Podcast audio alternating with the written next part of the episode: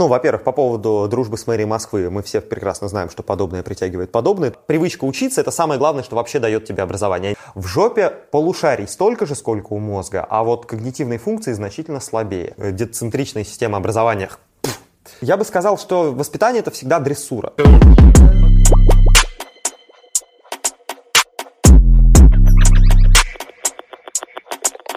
Всем привет! С вами лучший подкаст во вселенной об инсайтах, исследованиях и интересных людях «Терминальное чтиво». Здесь рядом со мной, через тысячи километров, но так близко находится мой бессменный соведущий, знаменитый режиссер, отец русской демократии Александр Форсайт.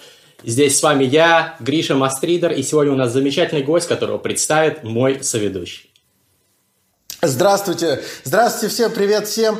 А, сегодня у нас будет балдежный подкаст. Сегодня будем пробовать вино, замечательное вино, а также у нас сегодня действительно а, отличный гость. Сегодня у нас в гостях Дмитрий Нюберг, а, исполнитель, музыкальный артист и также набирающий популярность видеоблогер. Я так сказал набирающий, как будто я Ельцина пародирую, знаешь, набирающий популярность. Вот, привет, Дима. Салют, Гриша, салют, Саша. Очень рад вас видеть. Вот, сегодня у нас такой э, гость, про которого могут не все, э, наверное, из нашей аудитории что-то такое сказать. Вряд ли многие из вас его видели. Возможно, вы натыкались, но вряд ли знаете о нем много. И именно поэтому мы хотим его вам представить, рассказать о нем поподробнее. Причем я бы сегодня, если вы позволите, особенно если ты, Дим, позволишь, я бы сегодня не касался тех Э, тем, которые сделали тебя, пожалуй, ну, знаменитым в определенных кругах. То есть мы не будем говорить про какие-то разборки в музыкальной среде, мы не будем говорить про, ну, разве что мимоходом коснемся рубрик на твоем канале, а поговорим скорее о твоей личности. Вот. Тебя устроит такой формат? Да, конечно. Вот. Замечательно, замечательно. Э, я с творчеством Дмитрия Нюберга познакомился случайно, потому что Дмитрий Нюберг, не зная меня лично, я его тоже не знал, э, в какой-то момент лестно отозвался о моих э, каких-то пробах пера в, в рэп-сфере. И после этого я просто написал ему спасибо большое за такой отзыв, и мы как-то немножко заобщались. Это оказался очень интересный человек. Но главное – хотя нет, вряд ли это главное, но одно из очень, очень интересных, э, одной из очень интересных деталей стало то, э, это выяснилось при общении, что Дмитрий Нюберг э, не имеет высшего образования. Да, шок. Мы так сразу с места в карьеру. У нас просто не такой формат подкастов, как у Нюберга. У Нюберга тоже есть подкасты. Кстати, зацените по ссылке в описании. Его подкаст «Завтра будет хуже». Вот, это прекрасный С Александром подкаст. Форсайтом.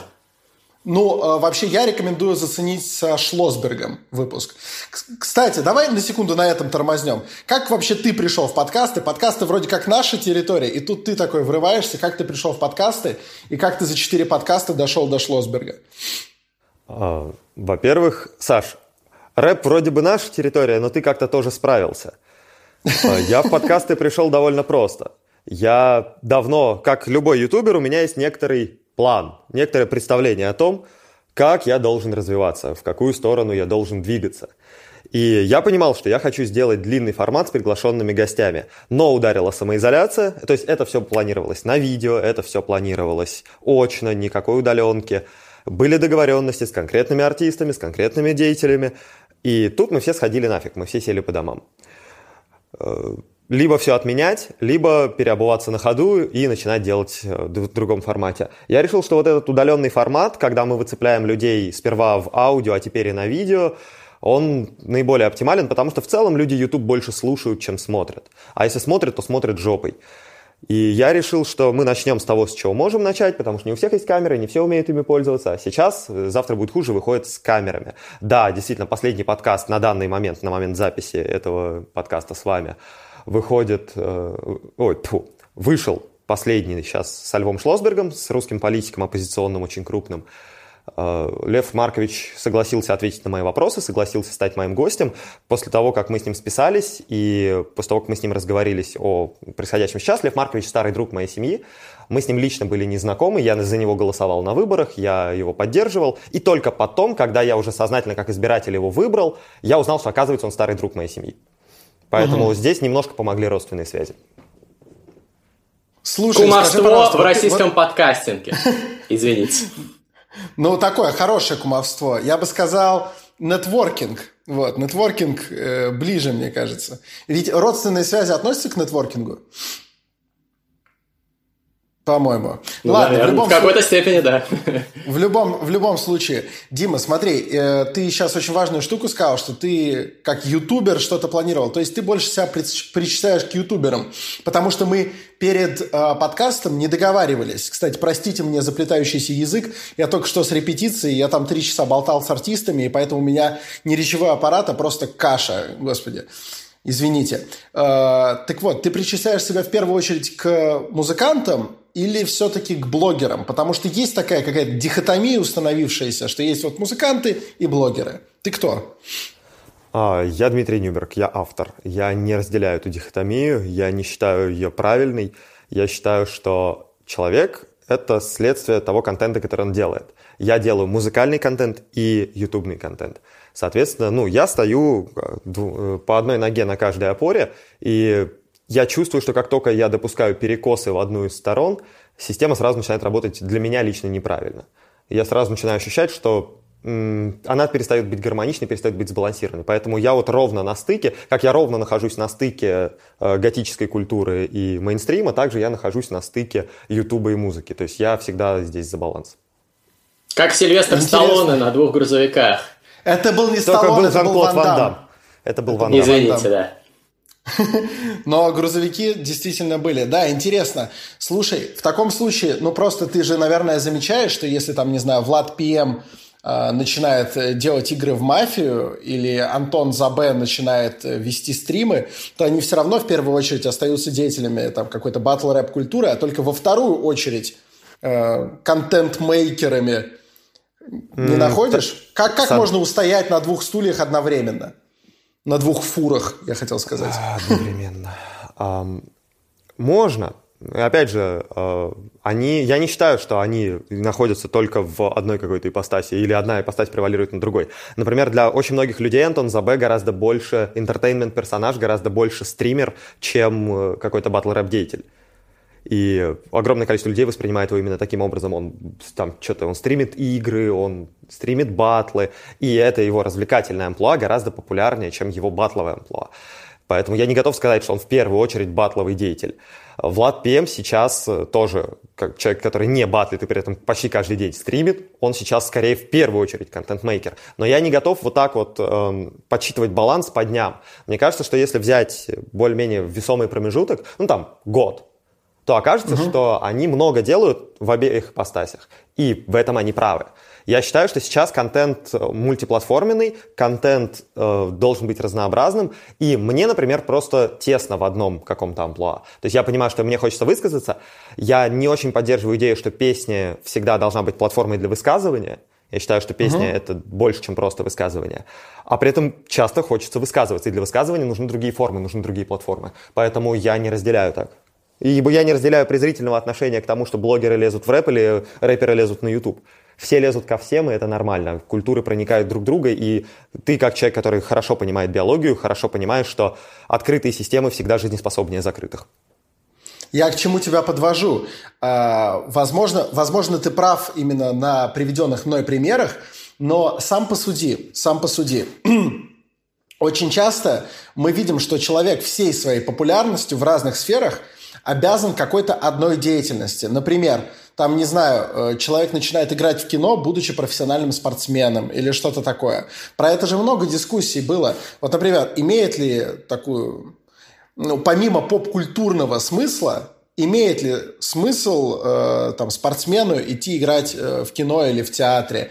Э, почему справедливо ли, что там, не знаю, убогие фотографии от какого-то хорошего певца в Инстаграме становятся популярными? Ведь он не фотограф, и фотографии так себе. Он известен только потому, что он поет. Вот. Э, ты не находишь, что эта конвертация несколько нечестная? Нет, не нахожу абсолютно. Я более того могу привести тебе пример, который ты прекрасно поймешь. А, сколько есть блистательных театральных актеров, которые становятся известными только придя в кино. Но я не считаю известность мерилом важности. Я считаю, что важно то, чем человек занимается, и то, в чем он себя находит. Ты можешь быть офигенным театральным актером, ты можешь жить театром, потом сняться в улицах разбитых фонарей и проснуться знаменитым. Значит ли это, что не стоит играть в театре? Ну, конечно, нет.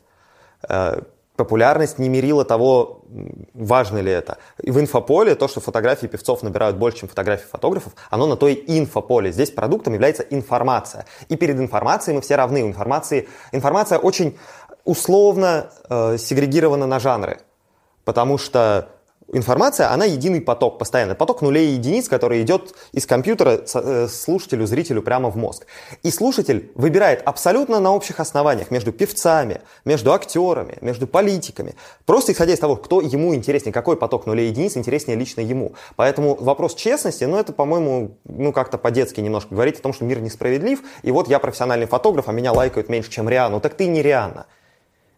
И в борьбе за внимание зрителя – побеждает не тот, кто более э, состоятельный. Это не спорт. Вот в спорте всегда счет на табло. Здесь побеждает тот, кто интереснее конкретной массе зрителей, конкретной выборке. Хорошо. Это абсолютно честно. Хорошо, это понятный ответ, и именно через него мы приходим к важному вопросу, который я точно хотел обсудить именно с тобой. Есть э, замечательные популяризаторы науки, да? Которые популярнее, чем, э, назовем их так условно, реальные ученые, хотя зачастую популяризаторы науки и сами ученые. Я, наверное, согласен с тем, что они имеют право на, свою... Каждый имеет право на свою популярность. Каждый ее каким-то образом заработал. Спору нет.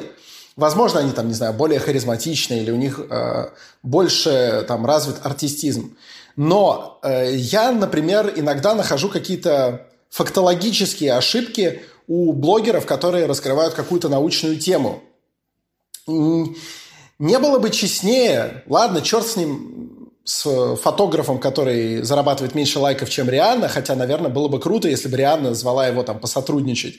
Но вот именно в производстве видео на Ютубе часто люди, пользуясь своей популярностью, лезут в темы, в которых они экспертами не являются.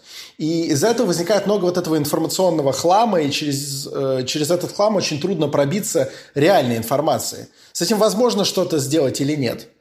Нет, с этим невозможно ничего сделать, потому что сейчас мы давно прошли ту грань, мы давно перешли тот Рубикон, за которым можно было знать все. А, когда-то у нас был такой объем сведений о мире, что, ну хорошо, совсем давно можно было знать вообще все, хотя бы теоретически. Еще несколько веков назад ты мог отлично знать свою тему. Вот если ты э, математик, ты мог знать все, что знает человечество по математике. Сейчас это невозможно в принципе. Сейчас по твоей теме, если ей занимается больше двух человек, в день выходит минимум две научных статьи. Соответственно, объем, на самом деле все это вырастило объем незнания очень сильно. И все это очень увеличило процентовку веры в нашей жизни. Потому что мы, мы четко осознаем, мы не можем знать все. Мы не можем разбираться за пределами своей темы широко. И поэтому нам приходится все чаще верить, все чаще выбирать то, что называется opinion лидеров, лидеров мнений. Выбирать, что так, этому чуваку я, с одной стороны, вроде бы верю, он вроде бы говорит логично и последовательно, потому что человек образованный, он может ошибиться по фактам, но он чувствует, когда что-то не так с логикой. Он чувствует, когда именно взаимосвязи хромают. И мы все, все сильнее должны полагаться на других, потому что мы едва успеваем за своей темой, а темы еще становятся все уже и уже, потому что их становится все больше и больше, и ты либо по вершкам чуть-чуть нахватываешься отовсюду, либо, если хочешь хоть что-то знать глубоко, ты обязан копать узко и вглубь. И тогда все, что вне сферы твоей компетенции, ты должен либо оставлять на откуп вере, либо на откуп выбранным тобой лидером мнений, которым ты решил доверять, что тоже, в общем, является элементом веры.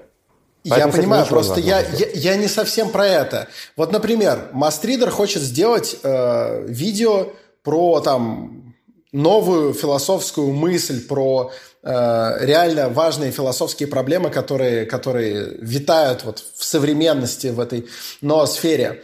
Если он берет какую-то узкую тему, в которой он может сам разобраться, он, положим, может сделать выпуск мастридов. Шоу на Ютубе на этом канале, на канале «Книжный чел». Но если он хочет какую-то тему, в которой, ну, чтобы обладать экспертностью, нужно потратить годы и годы, он зовет себе в гости Питера Сингера.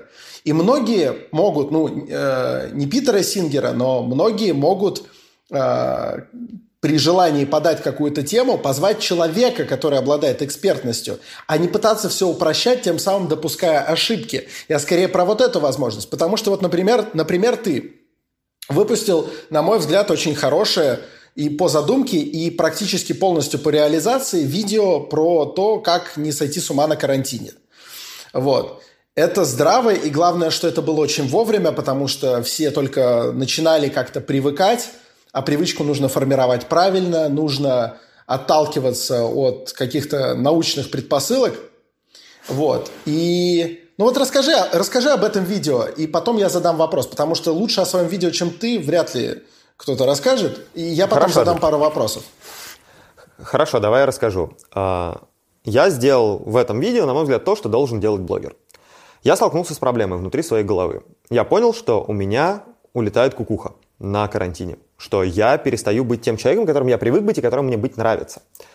И как следствие я понял, что мне надо с этим что-то делать. Я, поскольку у меня научная семья и много друзей из науки, из медицины, я стал разговаривать об этом с ними, с биологами, со специалистами по физиологии высшей нервной деятельности и со знакомым врачом-психиатром. Я искал ответы для себя. Я говорю, ребят, у меня проблема, как бы я чувствую, что я перестаю быть тем собой, которым мне быть нравится.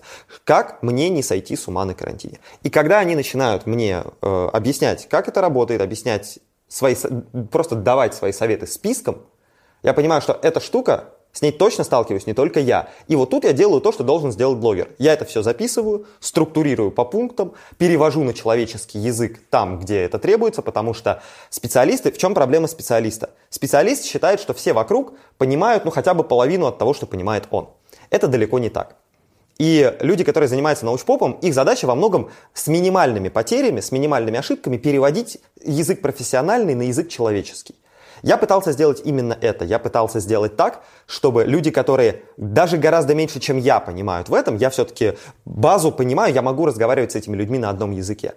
Чтобы вот абсолютно любой человек мог на простых примерах, на простых э, указаниях, не читая учебники по физиологии высшей нервной деятельности, просто понять, что на карантине э, нельзя даже в шутку там ссориться со своими сожителями. Потому что это быстро приведет к эскалации любых конфликтов. И так далее. Там 15 пунктов было.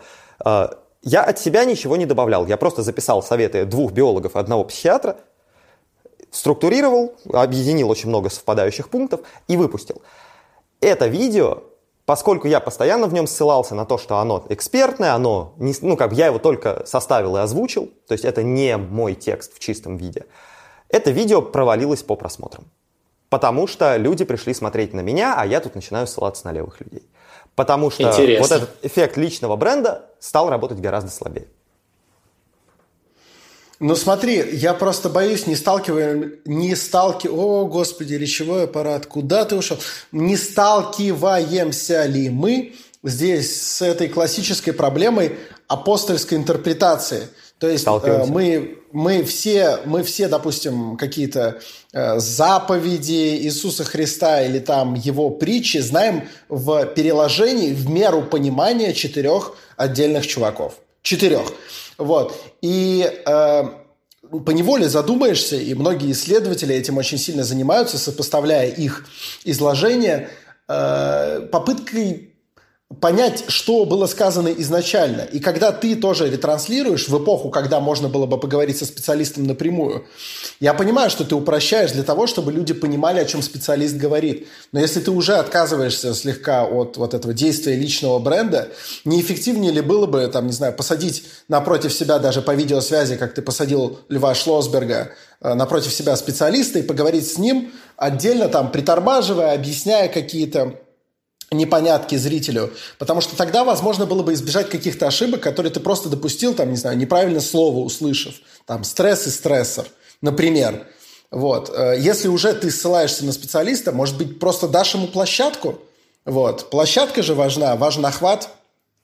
Um, охват на Ютубе работает не совсем так. YouTube э, убил в какой-то момент механизм подписки. То есть пока работал механизм подписки, да, у тебя есть столько подписчиков, столько подписчиков посмотрят это видео. Сейчас это работает вообще не так. Сейчас э, в YouTube царит и правит абсолютно механизм рекомендаций. Ты можешь быть не подписанным на канал, но если ты интересуешься этой темой, а тем более, если ты смотришь его видео, он всегда у тебя в рекомендациях. И то же самое, если тема тебе не интересна, то даже если ты подписан на канал, ты это видео никогда не увидишь.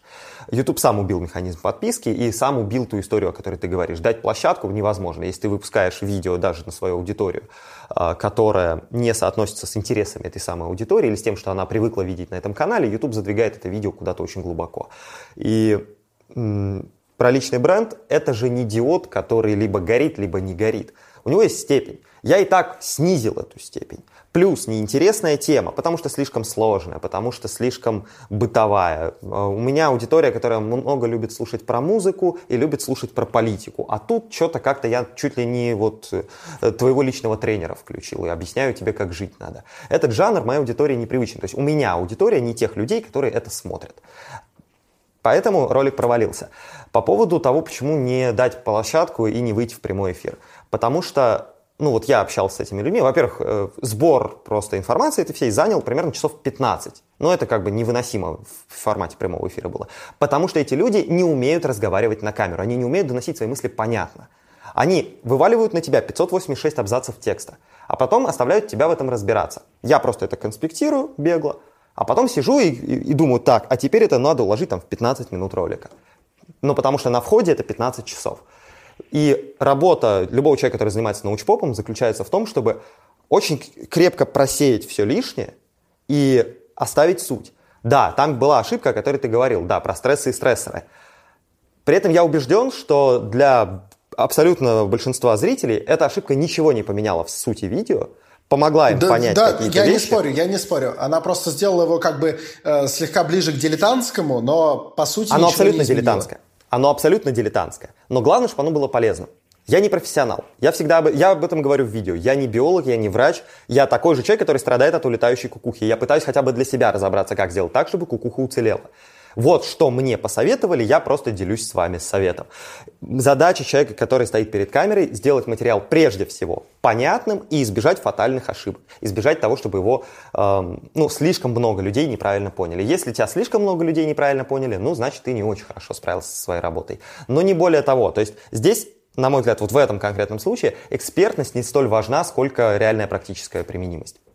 Гриша, а можно замолвить там, слово ты там в защиту дилетантства? Да. В защиту дилетантства хочу сказать, мне кажется, что вообще, в принципе, 21 век – это век дилетантов, и, ну, это там избитая э, такая, э, трюизм такой, что все современные инфлюенсеры практически, они дилетанты. То есть как раз там Стивен Хокинг какой-нибудь, это редчайшее исключение. Большинство людей, которые что-то популяризируют, они не находятся на переднем кра- краю этого э, научного направления или там общественного движения. Они просто чуваки, которые выдают переработанный вторичный продукт. Но без них просто никто бы не потреблял первичный продукт. Я полностью согласен здесь с Дмитрием. Ну, есть миллион исследований нейронаучных про то, как работает наш мозг, как работает формирование привычек.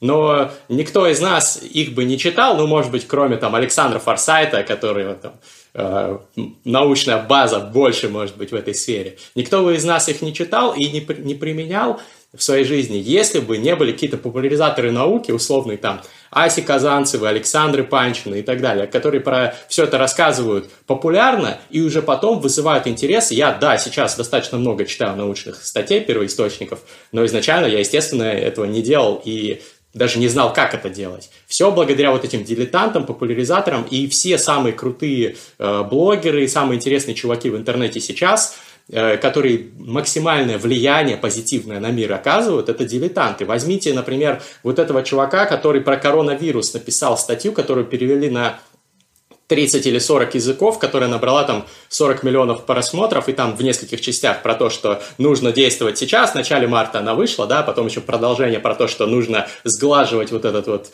flatten the curve, сглаживать этот график э, роста. Вот. Чувак вообще не эпидемиолог, он дата-сайентист, он аналитик данных, но он написал офигенно, раскидал все по полочкам, изучив материал, вникнув в матчасть. Написал статью, которая, наверное, спасла я думаю, что сотни тысяч жизней в конечном счете, потому что очень много людей расширили, прочитали эту статью, остались по домам, не заразились, не заразили своих родных. Вот. А как какие-то ученые-эпидемиологи, они строчили свои статьи, но они не настолько умеют достучаться, как вот эти дилетанты. Почему? Потому что подобное притягивает подобное. Я, например, дилетант во многих сферах, но поэтому у меня, например, э, простым людям, наверное, э, комфортнее слушать, чем э, какого-нибудь ученого, который вещает со своей горы. То же самое Дмитрий. Он, ну, я не, не хочу его назвать дилетантом, он образованный человек, но тем не менее он простой человек, один из нас, простой смертный. Поэтому его интересно слушать.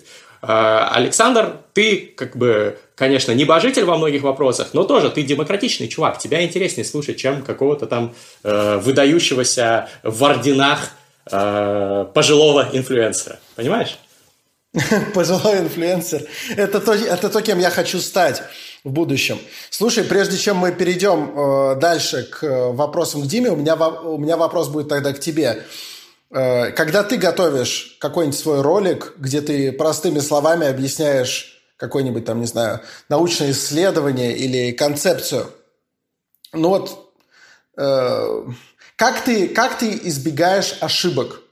Ну, то есть вопрос, что, что для тебя проверка? Если ты сам в вопросе, допустим, экспертностью не обладаешь, то как, как ты можешь быть уверен, что ты не допускаешь ошибки?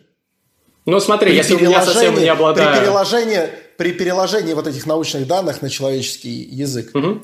Ну, смотри, если я совсем не обладаю экспертностью, то я не делаю ролик. То есть я делаю ролик про темы, в которых я, которые я несколько лет э, изучал, как правило, кроме редких исключений, как про тот же коронавирус, да, я сделал ролик там просто э, обмазавшись всеми материалами на тему, когда тоже там в начале марта понял, что нужно привлечь внимание э, подписчиков к этой теме. Обычно я делаю ролики на темы, в которых у меня, может быть, там нет формального образования медицинского, там, да, но я про доказательную медицину прочитал столько книг, что я прихожу к врачам и регулярно вижу у них косяки, э, которые там я без медицинского образования, например, могу заметить. Вот. Или про формирование привычек я уже пообщался с таким количеством экспертов, а прочитал такое количество книг и научных статей, то уже, что уже знаю э, какие-то вещи, поэтому там, экспертность у меня какая-то есть. Но все-таки я, да, простой человек без формального образования. Поэтому я стараюсь на факт-чекинг закидывать свои сценарии видосов. То есть, если это э, видос про, э, например, доказательную медицину, я скину знакомому эксперту про доказательную, по доказательной медицине, там, э, Панчину или Алексею Водовозову, очень известному врачу. Я кидал свой ролик, свой ролик про Павла Дурова. У меня есть ролик с ну, по сути, диеты по сути, это Павла Дурова. По сути, это получается тот же самый прием, которым пользовался Дима. Ну, то есть, что он поговорил с экспертами, и только после такого факт-чекинга выдал материал. Типа того, да? Или сам выдал материал, а потом скинул, говорю, посмотри, нет ли косяков. Вот так я часто делаю. То есть, конечно, лучше перепроверять. И все еще, все еще встречаются у меня косяки, как где-то я могу неправильное слово употребить. И какие-то там обычно по мелочам, но бывает, что в комментариях люди пишут, что корректировки. Это нормально, я считаю. Ну, кайф. Кайф. В таком случае мы тут э, затронули тему собственной экспертности. Так вот, Дима, в каких областях ты бы себя назвал экспертом? Я не спрашиваю, в какой области э, у тебя образование, потому что до этой темы мы еще дойдем, но она напрямую связана. А вот в каких областях ты бы назвал себя экспертом? То есть за какие бы ты брался, какие ты хорошо изучил? Я это, это, хорошо... я так вы, это я так выясняю, как тебя на видосе подписать, знаешь, таким образом. Он же сказал автор. А, да, точно. Музыкант, блогер, автор, пожалуйста. А, я действительно хорошо понимаю этологию человека. Я хорошо понимаю строение устройства цельнокорпусных электрогитар, бас-гитар, потому что я много лет этим занимался. А, я хорошо знаю свой, свою музыкальную сферу. То есть в основном то, что касается темности музыкальной сцены. Но это вот, наверное, основные вещи, которые мне действительно интересны, либо были в какое-то время, либо интересны сейчас, и которым я отдал очень много времени, чтобы в них разобраться. Ну, в каком-то А темная видосе... сцена... Да? Сори, я просто маленько уточню. Темная сцена это что? Это Boren and the Club of Gore? Что-нибудь такое? А, темная сцена — это очень расплывчатое понятие, то есть все люди начинают споры с момента, что, что считается темной сценой, что не считается темной сценой, потому что, например, готик рок это не вся темная сцена. Темная сцена шире, чем готик рок. В Германии есть шварц-сцена. Даже у нас есть своя инвалидная, дохлая на полтора человека, на полтора калеки, но темная сцена. Темная сцена это совокупность, ну, если я глобальную темную сцену берем, это совокупность всего дарк музыкального контента, который ну, существует в мире. Прикольно. О. Александр, у тебя был вопрос. Да, он был, но на самом деле ты задал хороший вопрос. Я, возможно, его не задавал, потому что я не так давно смотрел стрим, э, когда Дима приходил в гости к очередному Картавому. Кстати, очередной Картава делает отличные э, стримы. Я думаю, что мы тоже сможем под видео ссылку оставить. Да. И туда, в частности, вот и Гриша приходил, и я приходил, и каждый день он как проклятый фигачит стримы с самыми разными людьми, и там можно интересного послушать. И там просто Дима про это рассказывал, поэтому для меня это как, как бы вопрос, на который он уже отвечал. Но ведь действительно наши слушатели не обязаны чекать весь бэкграунд, и поэтому хорошо, что ты спросил про темную сцену. Так вот, э, Дима, ты в каком-то э, из видосов сказал, что опа, биология, а вот это уже моя сфера, что-то типа того. И у меня моментально возникло ощущение, что ты, наверное, биолог. Угу. Вот. А потом, э, поправь меня, если я не прав, э, потом выяснилось, что у тебя высшего образования нет вообще. Да. У меня даже школьного э... образования нет вообще. Вот расскажи, пожалуйста, про это. Это очень интересно, потому что я предполагаю пока что только, что ты первый наш гость, у которого нет либо законченного высшего, либо который вообще, э, там, не знаю, не пошел учиться. Расскажи, это действительно интересно. Я тебе больше скажу. Я думаю, что я первый ваш гость и единственный за долгое время, у которого нет даже оконченных 9 классов средней школы. Это, я думаю, что ты единственный, и велика вероятность, что так оно и останется. Да. Если только к нам не придет Аберан Сардаров, о котором мы с тобой еще перекинемся парой словечек. На самом деле, я тебя просто подготовлю к вопросу. У меня возникла вдруг картинка, что люди, которые либо очень популярны сейчас на Ютубе, или, ну, в принципе, не только на Ютубе, а у нас вот в инфополе, в медиаполе, а, или набирают стремительно популярность, у них очень скудно с образованием. Там, не знаю, вот этот Тамиран Сардаров с тремя классами, э, инстасамка, которая окончила 9 и из колледжа вылетела. Блин, это же интересно, это же феномен. Вот, так что расскажи свою историю. А, я закончил 8, я не закончил 9. То есть я в этом плане чуть ниже инстасамки. А, биология моя Биология моя тема, но это моя, э, не тема моей экспертности, особенно в широком смысле. Это сфера моего интереса скорее. Я из угу. научной семьи, у меня э, много родственников крупных биологов, действительно крупных биологов, и я, конечно, воспитываясь в этой среде с детства, очень многим пропитался. То есть, ну, фигню от не фигни я чаще всего отличаю. Не всегда, но чаще всего. И плюс это сфера моего интереса. А, по поводу школьного образования. Я, у меня такой очень своеобразный путь в этом плане был, потому что я первые годы учился в частной школе, которая очень сильно отличается от того, к чему мы привыкли, как говорим о школе. Потом я оттуда вылетел и угодил, собственно, вот с размаху плюхнулся в обычное государственное Общеобразовательное, образование. да. Да, в среднее образование государственное. Это среднее образование, мы с ним друг друга в себя не приняли, и промаявшись, получается, года три, я оттуда ушел. И не закончил, даже вот 9 классов у меня закончено не было. И, соответственно, я не поступал никогда на высшее образование. Я, для меня образование – это то, что тебя образовывает. Я всегда, у меня всегда были выдающиеся учителя, мне всегда везло на сферы деятельности. Я всегда получал образование то, которое мне интересно, там, где мне интересно, и я никогда не позволял школе вмешиваться в мое образование. Слушай, э, погоди, у, не знаю, как у всех, но у меня есть предположение, что у русского человека э, на подкорке записано, что у человека какой-то диплом да должен быть, знаешь, аттестат зрелости какой-то. То есть, э, там, не знаю, вот эти 9 классов, этот светло-бежевый дипломчик, я уж про 11 не говорю, это уже опционально.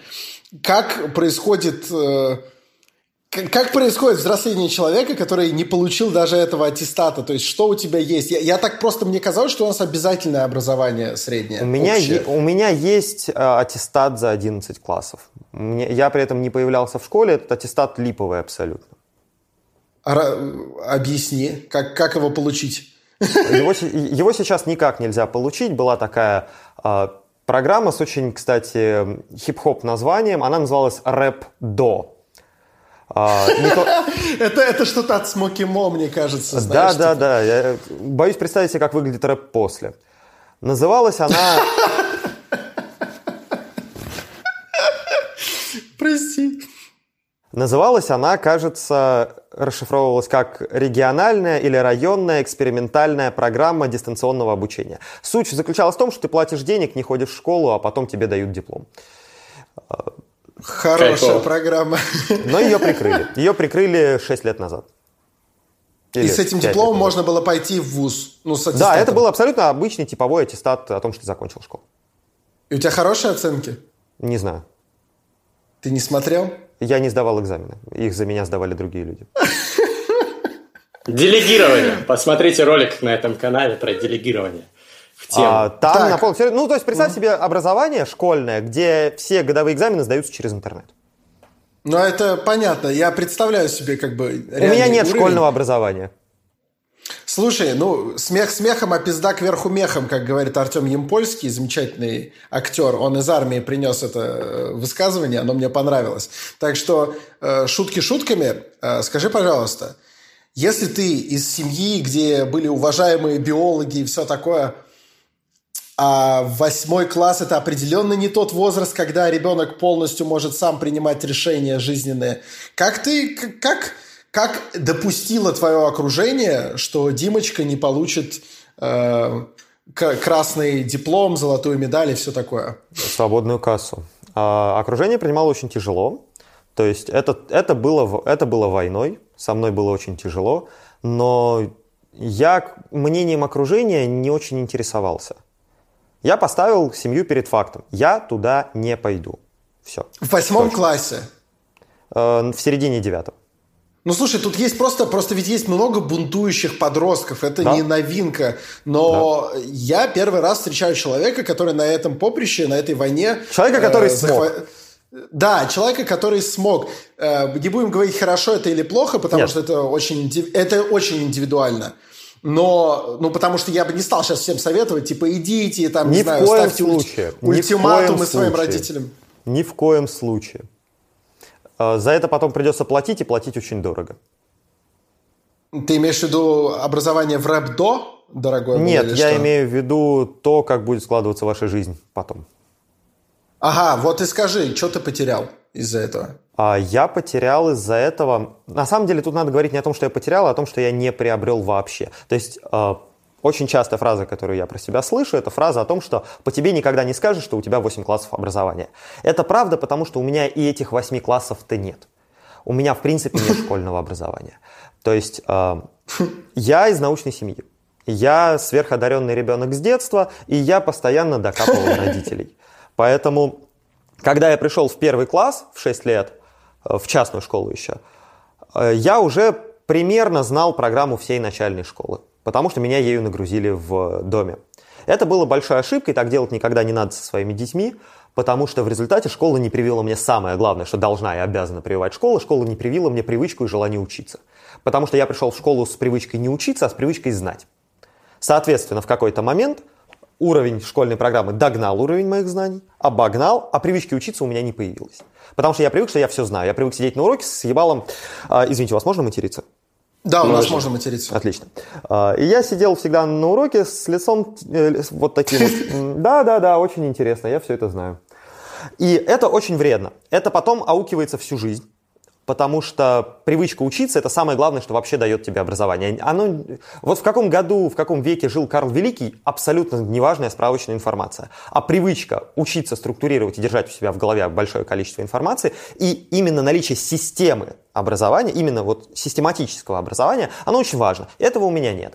И вот именно привычка учиться она с годами начинает осознаваться, ее отсутствие начинает осознаваться как инвалидность, как отсутствие, как э, взросление в неполной семье. Вот я когда вырастал, когда я подрастал, ни у кого толком не было отцов. Это было нормально. Ну, как бы, скорее, если у тебя полная семья, вау, нифига себе, это необычно.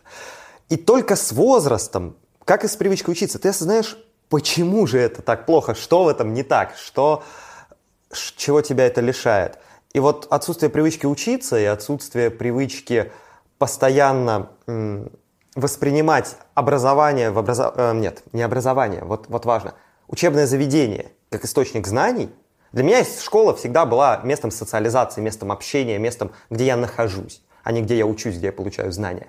И с этим подходом я понимаю, что мне было бы безумно тяжело, если бы я пошел, например, в высшее учебное заведение, если бы я пошел в СПБГУ, в МГУ, еще куда-то.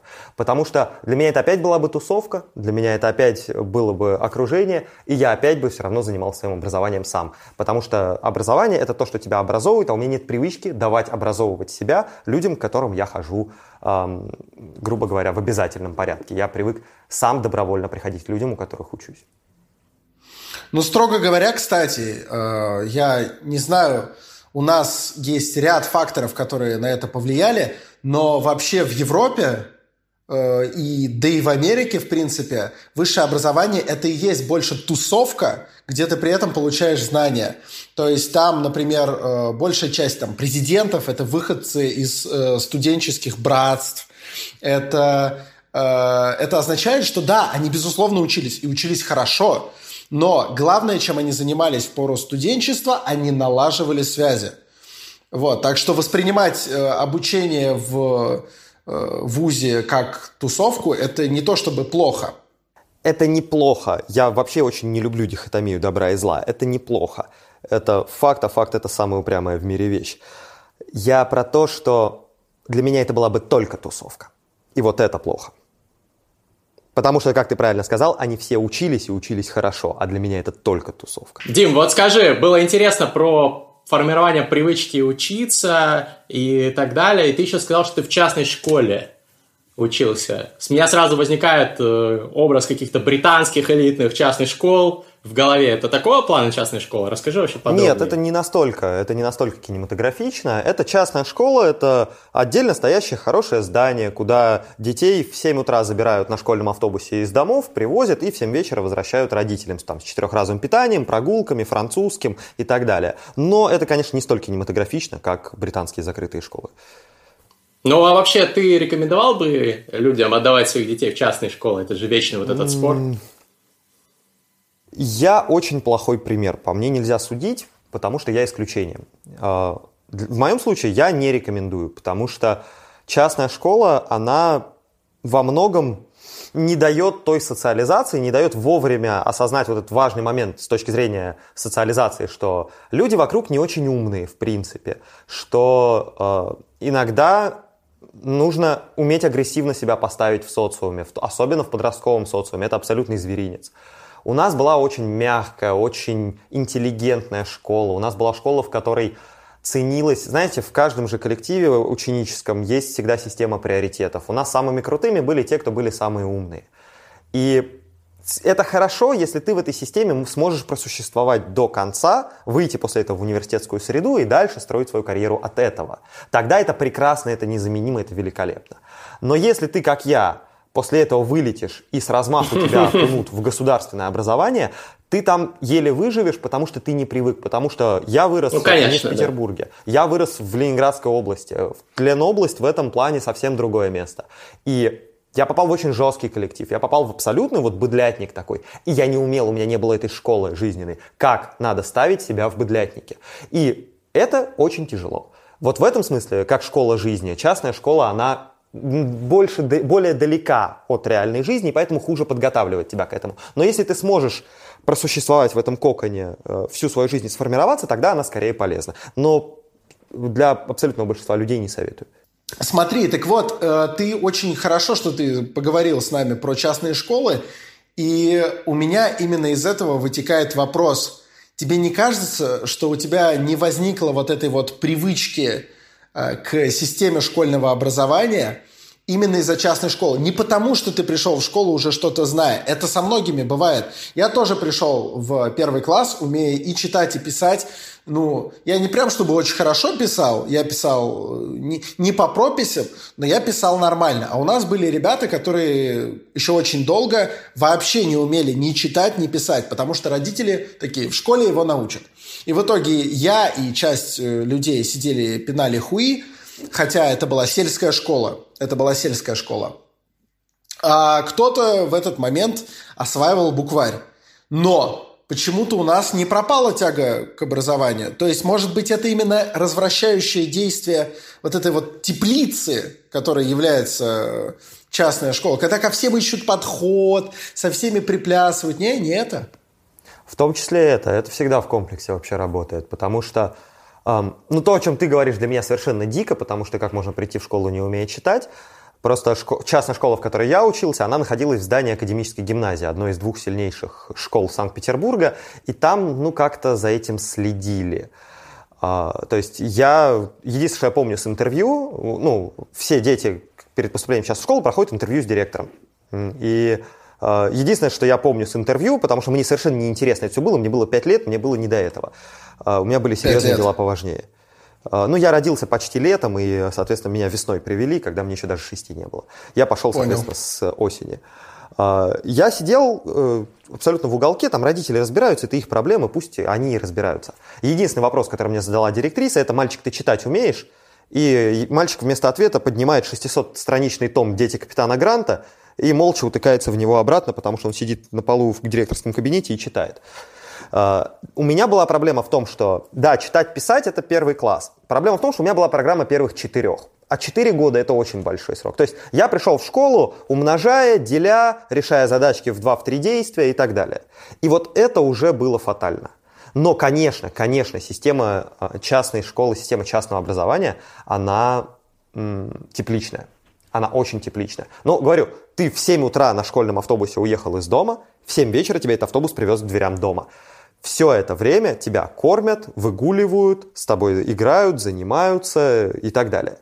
Естественно, в этот момент вокруг тебя возникает э, очень комфортная среда. Не возникает, короче, не, не поддерживается вот эта теория хищничества.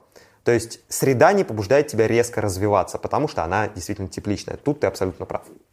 Если это понимает 24-летний Дмитрий Нюберг без высшего образования, без законченного школьного, а, почему, ну, давай так, не почему этого не понимали, это как-то по-снопски звучит, о чем думали э, твои родители, отдавая тебя именно в частную школу. Они же биологи, э, ну или кто-то у тебя в семье биолог, я не спрашиваю, кто конкретно, это не мое дело.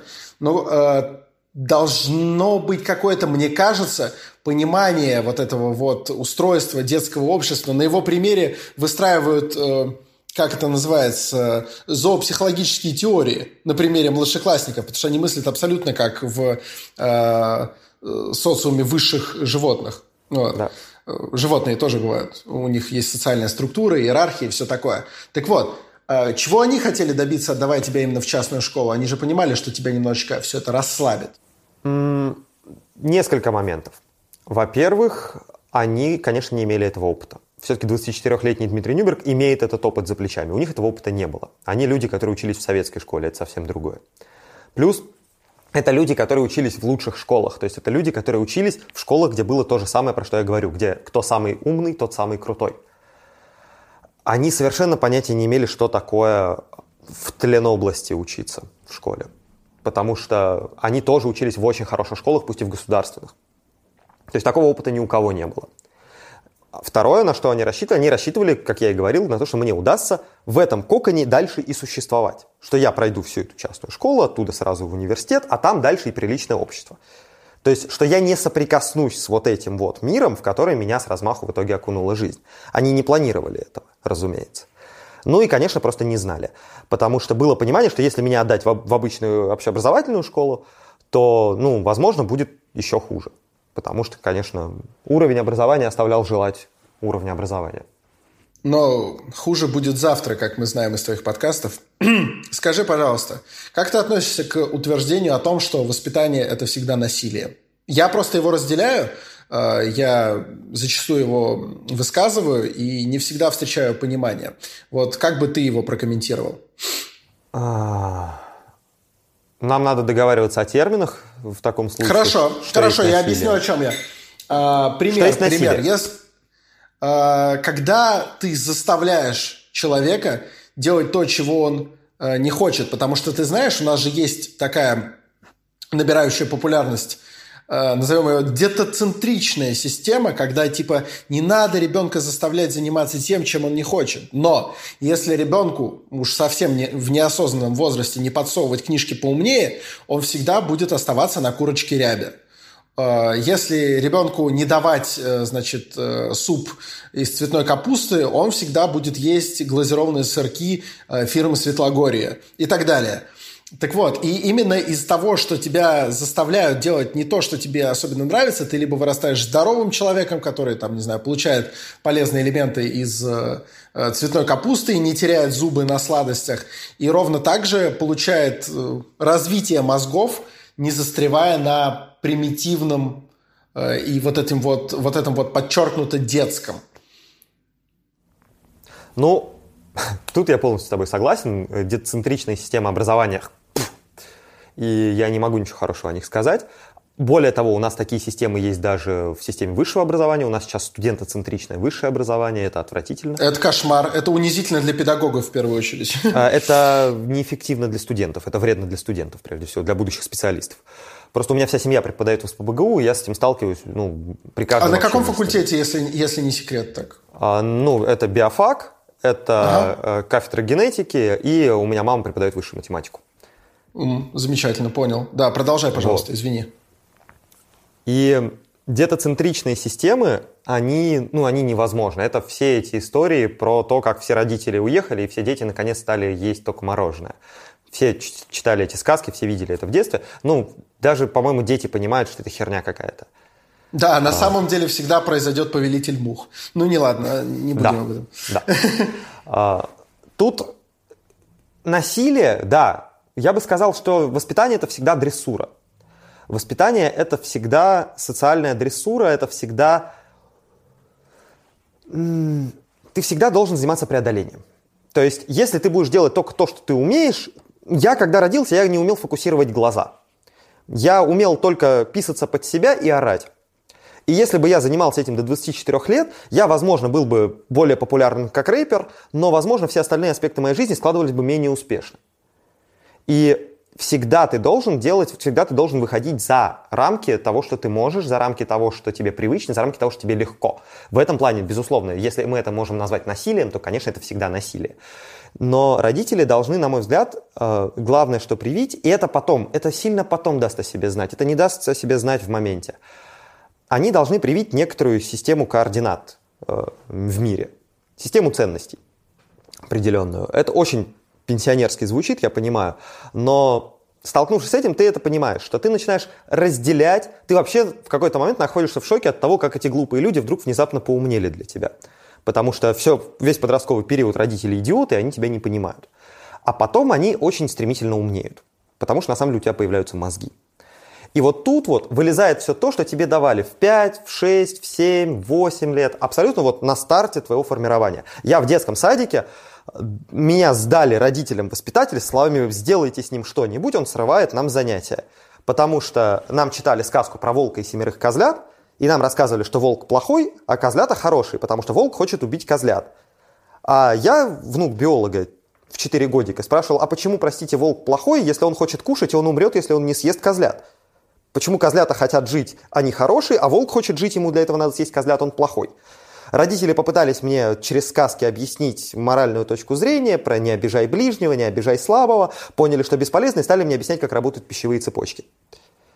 В общем, с этого возраста примерно у меня и сформировалось неприятие дихотомии добра и зла. И вот эти штуки, они с самого раннего детства идут. Если их не давать, потом, ну, потом какие-то штуки наверстать уже нельзя. Слушай, я, я объясню, зачем я этот вопрос задал про то, как ты относишься к утверждению, потому что я в некоторых темах не хочу в конце как-то суммировать и давать выжимку, давать какой-то вывод э, на ложечке зрителям и слушателям нашим.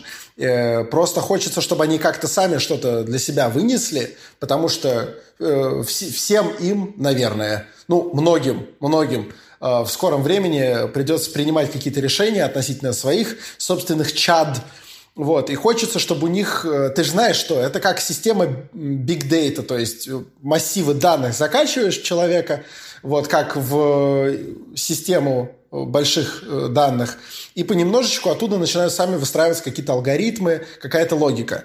Так что чем больше тем мы сейчас затронем, чем больше мы обсудим, тем более верные решения с большей вероятностью они смогут э, принять. Вот, поэтому только я хотел об этом поговорить. А то, о чем ты сказал насчет того, что тебя сдали назад с жалобами, очень хорошо понимаю, потому что я помню, как я правда, не помню в каком классе, э, поправил учительницу, которая э, цитировала наизусть, ну, знаешь, так вот как-то.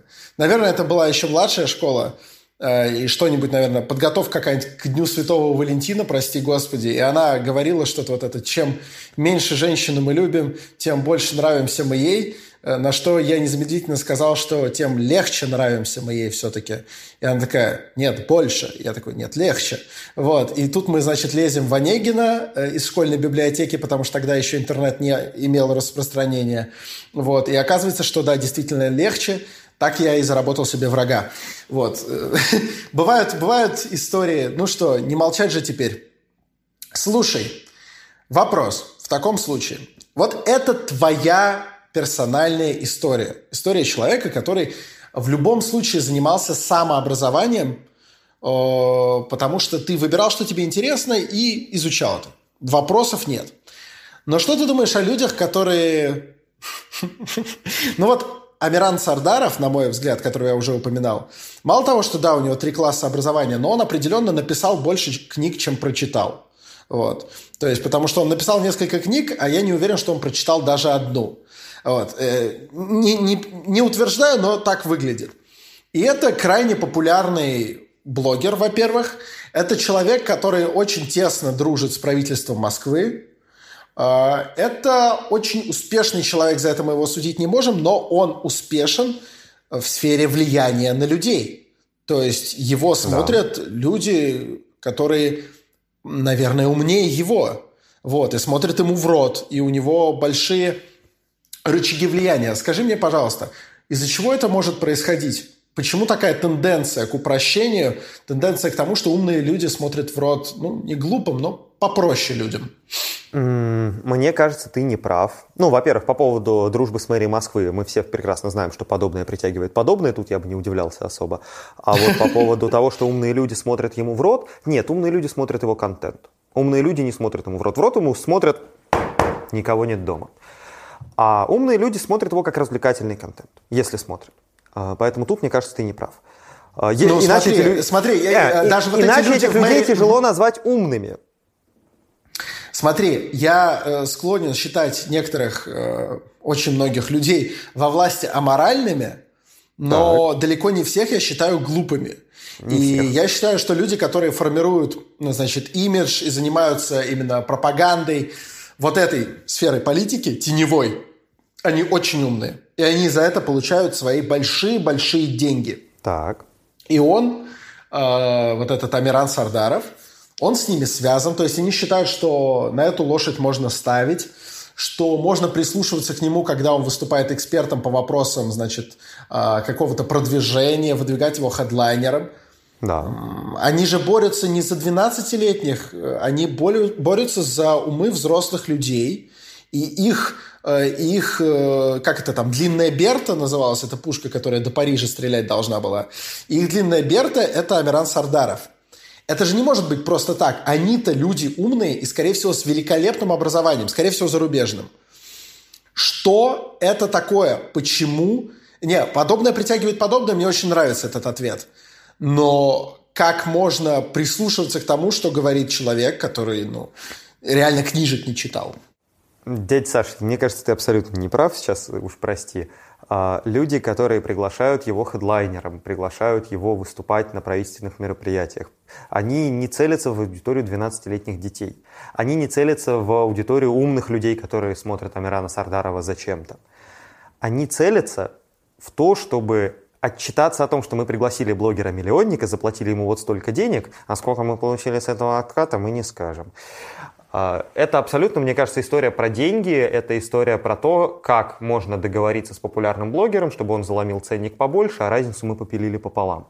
Мне кажется, тут абсолютно ни при чем а, его контент, мне кажется, тут его умение договариваться, его умение абсолютно вот вести дела. То, что у него есть умение вести дела, я думаю, ни у кого не вызывает сомнений, иначе он бы не был там, где он, где он находится. Тенденция к упрощению, другая тема твоего длинного спича, тенденция к упрощению была всегда.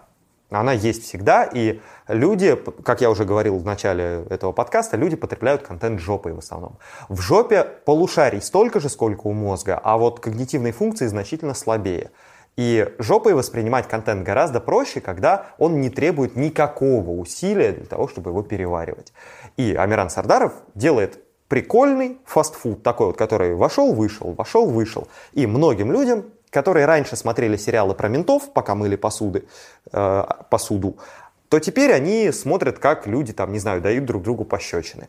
Потому что это легко, это не требует твоей концентрации. Если ты смотришь какой-то серьезный, важный ролик, э, ты чувствуешь себя виноватым, а, если ты смотришь его невнимательно, и тупым, б, если ты что-то не понимаешь. А если ты отвлекаешься, ты всегда что-то не понимаешь. Что-то не понять в том, как люди бьют друг другу морду, довольно трудно.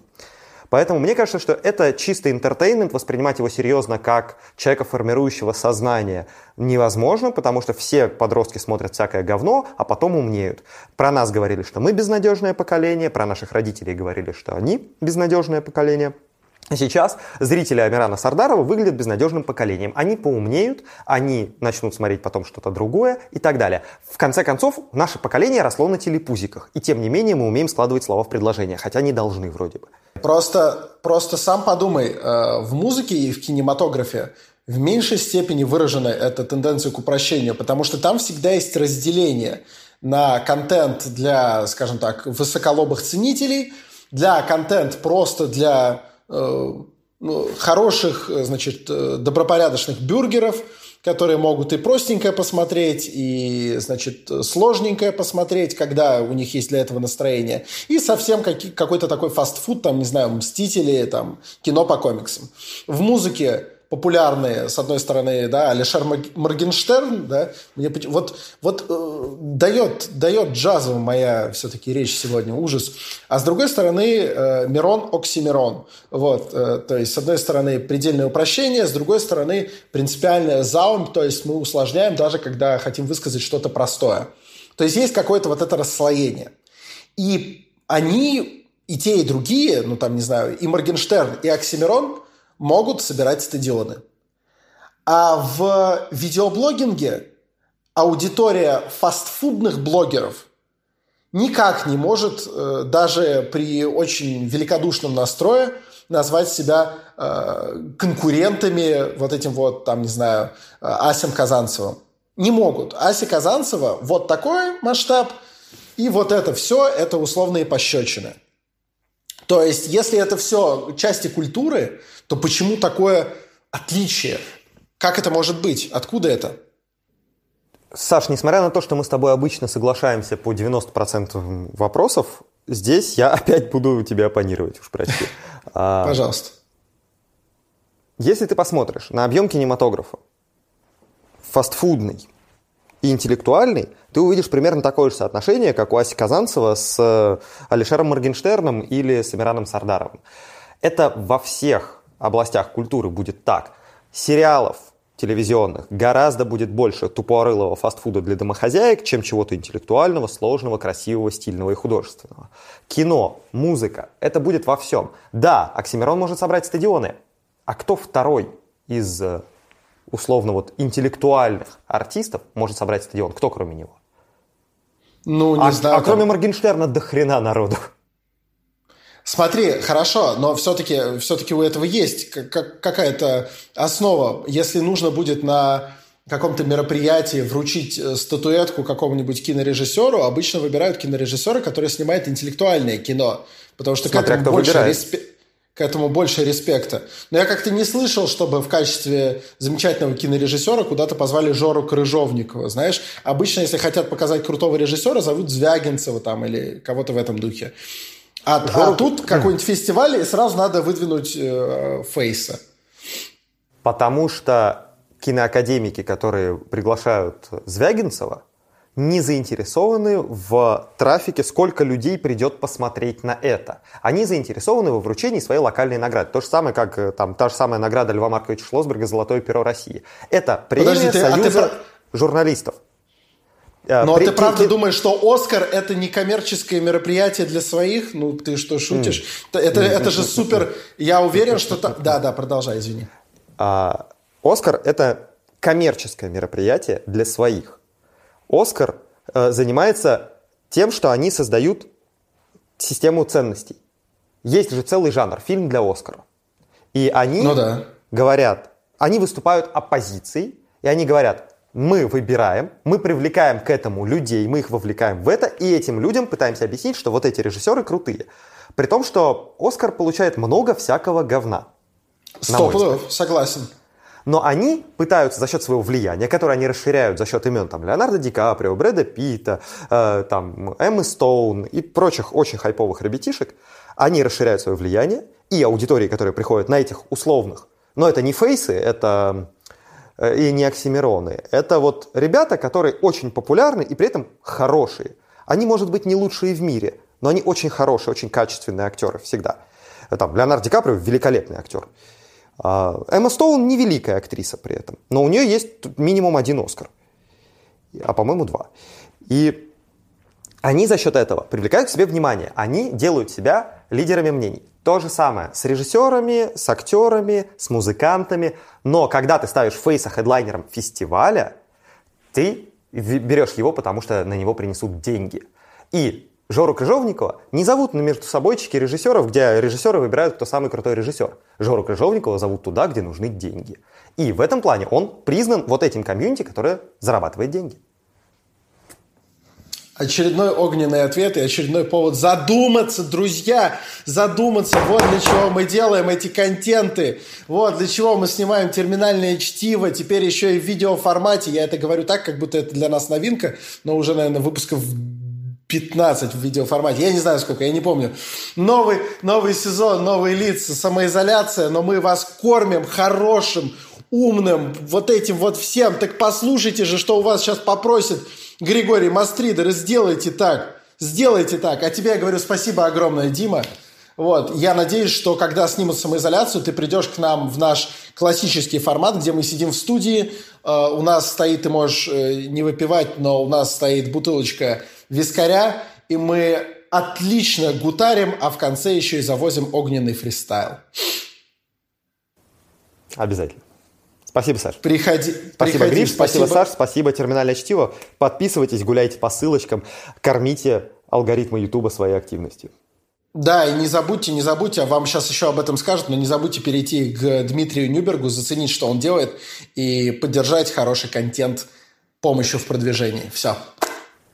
Ну что, ребят, сейчас будет, как всегда, творческий номер. Не выключайте ваши экраны, сейчас что-нибудь интересное произойдет. А тем временем не забудьте лайкнуть этот видос, написать нам комментарий, чтобы алгоритмы YouTube нас как раз-таки поддерживали, развивали, а не, как сказал Дима, Поставьте помимо лайка колокольчик. Не просто подпишитесь, нажмите колокольчик, чтобы получать уведомления обо всех роликах. 5 звезд на iTunes, как всегда. Ну и подписывайтесь на ресурсы Форсайта и на канал нашего замечательного гостя. Всем спасибо. Терминальное чтиво.